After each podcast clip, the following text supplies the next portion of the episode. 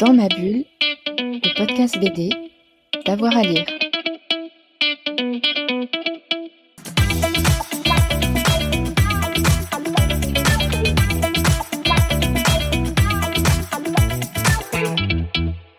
À tous et à toutes, bienvenue dans ce nouvel épisode de Dans ma bulle, votre podcast 100% BD avec avoir à, lire.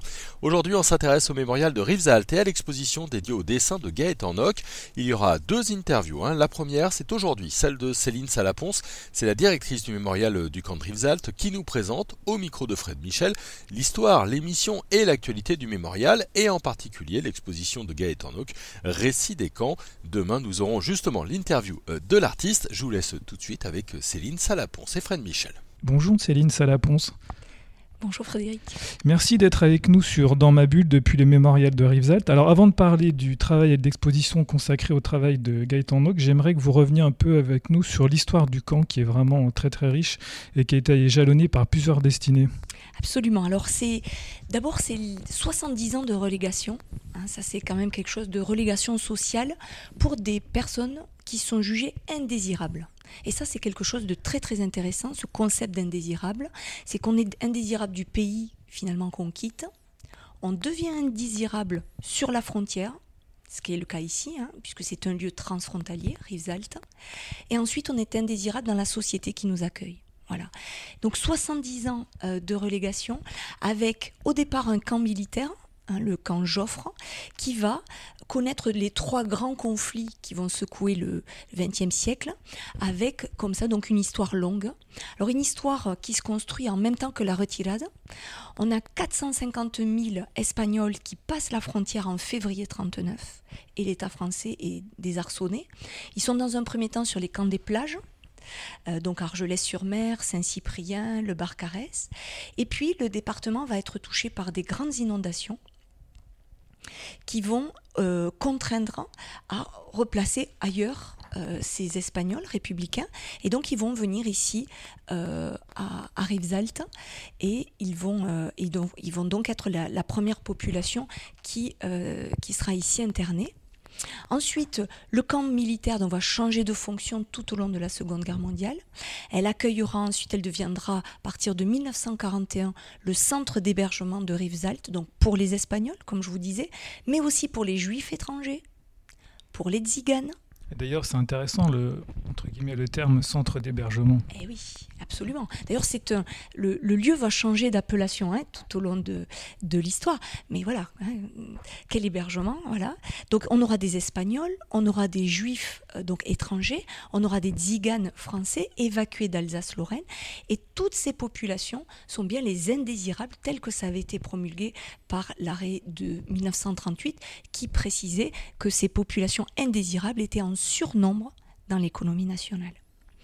Puis on avance un petit peu dans le temps, euh, la guerre se termine, donc 42, euh, donc avant la fin de la guerre, on a 17 500 internés quand même ici, dans des conditions déplorables, hein, ici à Rivesaltes. Avant, euh, avant la fin de la guerre aussi, on a le camp qui va être au cœur de la politique de collaboration de Vichy, ça c'est très important de le souligner, souvent un aspect méconnu de l'histoire, avec Rivesaltes qui va devenir le centre interrégional de rassemblement des Israélites. Euh, d'ailleurs, c'est Serge Klarsfeld qui dira que c'est le Drancy de la zone du Sud. Voilà, Rivesaltes avec, et on regroupe donc tous les juifs euh, avant leur déportation vers Auschwitz. On a neuf convois cette année, hein, donc euh, euh, août 2022, on a, fait, on a commémoré le 80e anniversaire du dernier convoi qui est parti. En tout cas, on a neuf convois qui sont partis avec 2989 personnes qui, ont été déportées pour Drancy et puis ensuite vers Auschwitz. Et sachez qu'aucune femme ni aucun enfant ne reviendront, euh, internés à Rivesaltes, ne reviendront de déportation. Mais par contre, euh, ce que je tiens aussi à souligner, c'est que la moitié des juifs qui ont été internés ici, à Rivesaltes, ont été sauvés par les œuvres de secours par la CIMAD, mmh. par la Croix-Rouge suisse. On le voit bien d'ailleurs dans l'exposition permanente. Absolument, par le YMCA, etc. C'est-à-dire toute, euh, toute cette aide finalement euh, et ces associations de, de, secours. Donc la guerre se termine et puis ensuite le camp va devenir un lieu d'internement, toujours pour les indésirables, mais désormais pour les soldats prisonniers euh, allemands qui vont comme ça, euh, ça devoir euh, stationner ici. Alors là, ça devient ce qu'on appelle un centre de dépôt des prisonniers euh, de guerre allemands. Donc on aura des Allemands, on aura des Autrichiens, des Italiens, hein, tous les prisonniers de l'Axe en fait. Et là, une période très difficile, hein, une période d'internement assez difficile. On les associe au, déminage des plages. Voilà, ils sont associés à, des travaux, des travaux importants. Et puis ensuite, au sortir de la guerre, le camp va retrouver sa vocation militaire. Euh, à partir donc de 1948, va redevenir un camp d'entraînement pour l'armée française et notamment, vous vous en doutez, pour les troupes coloniales. 1962, les accords d'Évian, la fin de la, qui signe la, fin de, de, la guerre d'Algérie. Et donc le camp de Rivesaltes va être éminemment lié à la guerre d'Algérie. À partir de janvier-mai 62, c'est un centre d'incarcération pour les militants et les sympathisants du FLN. Et euh, à partir de 62, là encore le camp va changer de, de fonction, il va devenir un centre d'accueil pour les Français de souche nord-africaine, notamment les supplétifs de l'armée euh, française, c'est-à-dire les harkis. Alors, il y a une particularité, j'ai envie de dire, euh, par rapport à la période espagnole, c'est le camp accueillait des familles. Voilà, tout à fait. Ça sera le cas aussi pour les, pour les. Hein. On a beaucoup, beaucoup d'enfants. D'ailleurs, c'est quand même une des grandes caractéristiques du lieu. C'est énormément d'enfants qui sont passés et qui, d'ailleurs, certains sont encore euh, hein, survivants et euh, comme ça viennent régulièrement. Et c'est vraiment nous, tout un travail autour de ces témoins euh, qui, qui, est essentiel. Et alors, les familles harkis qui ont séjourné ici se sont installées à partir de 64, hein, fermeture officielle du centre après le passage de 21 000 harkis là aussi hein, le, plus grand centre de, regroupement. D'ailleurs, la commission Bockel, euh, déléguée donc par le président Macron, a fait sa première sortie officielle ici au camp de Rivesaltes parce que justement, pour être dans cet espace de réparation, euh, pour essayer d'indemniser de, les familles euh, par rapport à ça. Et les dernières familles vont quitter finalement, vont s'installer dans les hameaux de forestage. C'est 1977 où ils quitteront les hameaux de forestage pour s'installer à la cité du Réard ici à, à Rivesaltes. Donc vous voyez vraiment un camp après 64 ans qui va ensuite accueillir toujours les supplétifs de l'armée française avec des Guinéens, des Nord-Vietnamiens. Donc pour vous, pour vous dire, plus de 100 nationalités seront passées par le camp avec, et alors ça c'est quand même assez troublant, jusqu'en 2007, parce qu'entre 1986 et 2007, le mémorial, de, le camp de Rivesaltes, pardon, pas le mémorial, justement, le camp sera un centre de rétention, un CRA, un, centre de rétention administrative, 2007. Donc vous voyez, une, une histoire vraiment euh, euh, qui, qui, qui s'inscrit sur un temps long avec des populations diverses et qui font que ce lieu, ce mémorial, est bien un abri des mémoires parce que ça s'adresse à un panorama de la France et de l'armée en même temps. Exactement.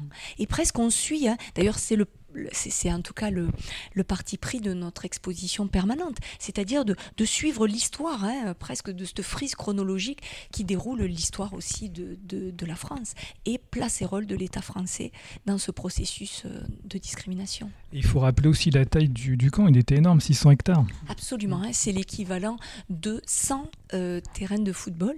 Donc voilà, c'est vraiment euh, absolument incroyable. Et d'ailleurs, le mémorial aujourd'hui n'occupe qu'un îlot de cet immense espace euh, qui était le camp. C'était une immense ville en fait. Hein. Alors justement, on va revenir sur le, mémorial. Quand a été euh, inauguré ce mémorial? Alors ce mémorial, donc ça c'est quelque chose de très très important aussi à, évoquer. Euh, le mémorial, il va en 2000, l'ILOF, hein, sur lequel se trouve aujourd'hui le mémorial, a été racheté par le département et classé monument historique. Et c'est en 2015 euh, avec la présence d'Emmanuel Valls, de Najat Vallaud-Belkacem, que ce mémorial, donc sous la présidence de, François Hollande, sera inauguré. Avec, comme ça, le lieu qui va être euh, attribué à la région, hein, et c'est la région désormais qui finance cet établissement. Alors aujourd'hui, nous sommes un établissement public de coopération culturelle, un EPCC, financé à 70% par la région à 30% par le Conseil départemental des Pyrénées-Orientales, avec également une aide de la DILCRA, de la délégation interministérielle de lutte contre les discriminations, mais aussi de la DPMA. Donc voilà, nous avons quand même aussi euh, plusieurs, euh, plusieurs comme ça euh, partenaires qui ont permis de voir que ce jour, que ce lieu puisse voir le jour, et puis surtout que nous puissions voilà, mener une activité riche et diversifiée en son sein. On peut parler aussi du bâtiment qui est quand même assez singulier. Absolument. Alors c'est un, un bâtiment absolument exceptionnel qui est unique en Europe pensé donc par l'architecte italien Rudy Ricciotti, qui a d'ailleurs obtenu l'équerre d'argent pour ce, bâtiment. Alors l'idée, c'est réellement d'accompagner euh, le visiteur dans un parcours presque de déambulation initiatique. Et j'ai envie de dire d'exister sans le voir en fait. Absolument, puisque la force du lieu, c'est que lorsqu'on arrive ici euh, euh, au mémorial, on découvre d'abord le camp et on n'imagine pas que ce mémorial, donc un immense monolithe incliné vers le ciel, finalement est euh, comme ça enterré, avec cette inclinaison vers le ciel, donc vers le futur, vers, euh, vers l'avenir, vers quelque chose de, de prometteur. Alors, est-ce que vous pouvez nous rappeler les missions du mémorial? Oui, alors, avant tout, c'est quand même un lieu des mémoires, comme je vous disais, qui est un lieu historique transfrontalier. Ça, c'est vraiment quelque chose d'important parce que c'est aussi la situation transfrontalière du, du camp de Rivesaltes qui a été le carrefour des, malheurs du XXe siècle qui, euh, interpelle quand on, arrive, euh, quand on arrive ici. Et ce projet architectural dont nous venons de parler, qui est, comme je vous le disais, unique, est également un lieu de transmission. Donc on est réellement sur ces, euh, éléments-là pour moi, ce mémorial, il sert de barrage contre l'oubli. Voilà, ça c'est quand même une idée forte qui a été d'ailleurs portée par, la région aussi hein, et par sa présidente Carole Delga qui est d'ailleurs présidente ici du mémorial. Et avec l'équipe ici, nous tâchons de revisiter cet univers concentrationnaire, ce lieu de discrimination, pour à la fois transmettre l'histoire de ce camp aux vestiges visibles, hein, ça c'est quand même une des grandes caractéristiques, c'est qu'on voit les baraques euh, encore visibles. Et cette idée, c'est cette idée de transmission pour les générations de demain. Donc bien une éducation citoyenne ouverte au monde, dans laquelle nous souhaitons inscrire euh, notre action ici. Il y a une idée de collecte aussi. Alors oui, absolument. Ça, c'est quand même c'est les grands axes de ce projet. C'est à la fois ouvrir ce lieu, mais aussi faire découvrir l'histoire et participer à finalement le, à continuer à, écrire l'histoire de ce lieu, puisqu'il y a encore des, tronçons de, cette histoire qui est manquante.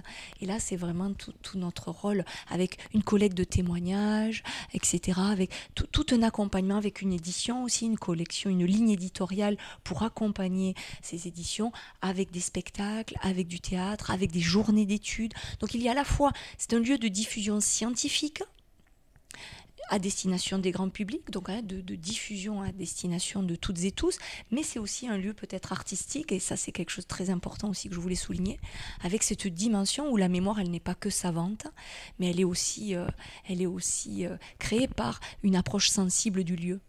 C'est une magnifique transition, le lieu artistique, parce que j'aimerais qu'on parle justement euh, des expositions euh, temporaires. Là, vous accueillez euh, Gaëtan Nock. Est-ce que vous pouvez nous en parler un petit peu? Oui, alors nous ici, on a effectivement donc une exposition permanente, mais qui est couplée avec une volonté d'une politique d'exposition temporaire, hein, deux par an et qui affirme justement, et moi j'y tiens absolument, à l'équilibre des mémoires, c'est-à-dire à rythmer au gré des commémorations finalement les différentes périodes du camp.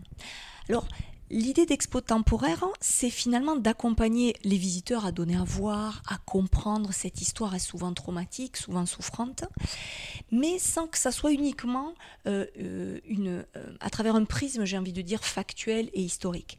Et c'est l'une des, à mon avis, des missions du mémorial que nous souhaitons faire avec les expositions, c'est que la qualité des expositions transformeront ce lieu comme un lieu de référence sur la question mémorielle on le voit bien d'ailleurs dans l'expo de, de Gaëtan qui se divise en deux parties. Il y a une exposition consacrée au livre Le rapport W et l'autre qui est consacrée à sa résidence dans, le, mémorial.